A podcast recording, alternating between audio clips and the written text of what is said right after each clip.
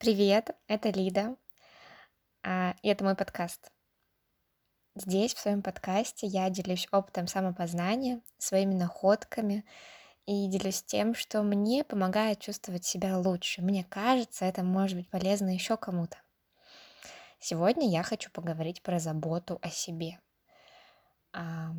Что первое приходит в голову, когда мы говорим заботиться о себе? Мне приходит в голову массаж сухой щеткой, а, дорогое масло для тела, и вот это вот все такое красивое и эм, как будто бы не обязательное. Но я сегодня хочу поговорить не о способах заботы о себе, а о том вообще, что лежит в основе этих действий. Потому что способы на самом деле у всех могут быть довольно разными. А, но мне ключевым кажется в этой теме понимание того, зачем вообще заботиться о себе и почему это важно. Смотрите, здесь есть две мысли у меня.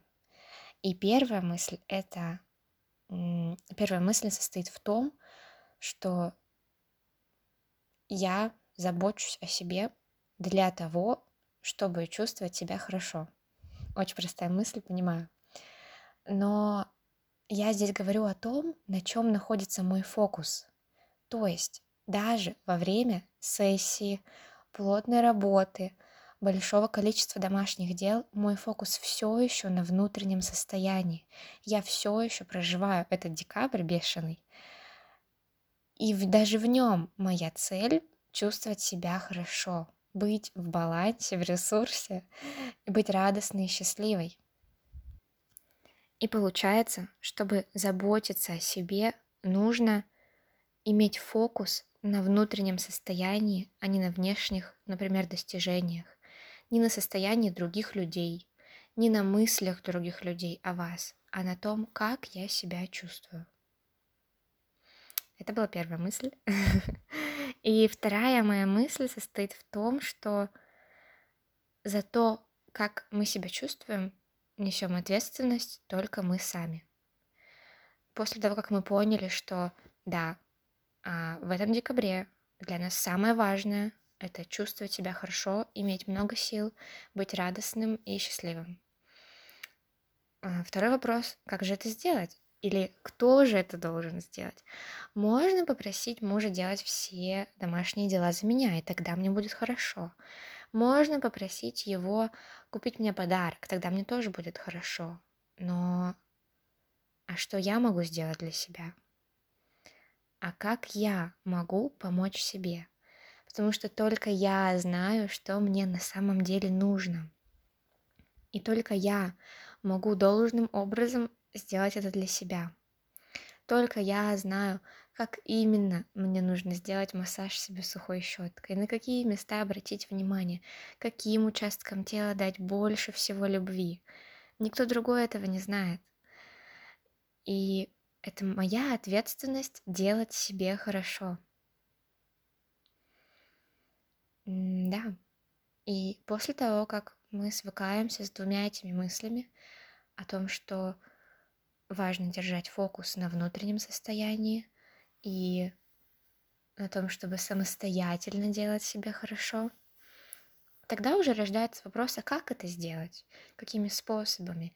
И тогда эти способы уже не так сложно найти, это могут быть совершенно разные вещи. А, у меня такими способами может быть целый день лежать в свой выходной на кровати.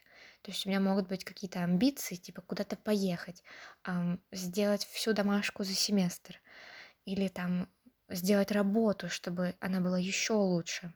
Но я знаю, что для моего внутреннего состояния сейчас важно просто полежать, потому что я устала. И моя ответственность дать себе это. А, я могу ждать, когда, например, семестр закончится, и у меня будет мало домашки. Я могу ждать, когда кто-то придет и заберет у меня часть дел. Но могу организовать себе лежачий выходной и провести его в горизонтальном положении.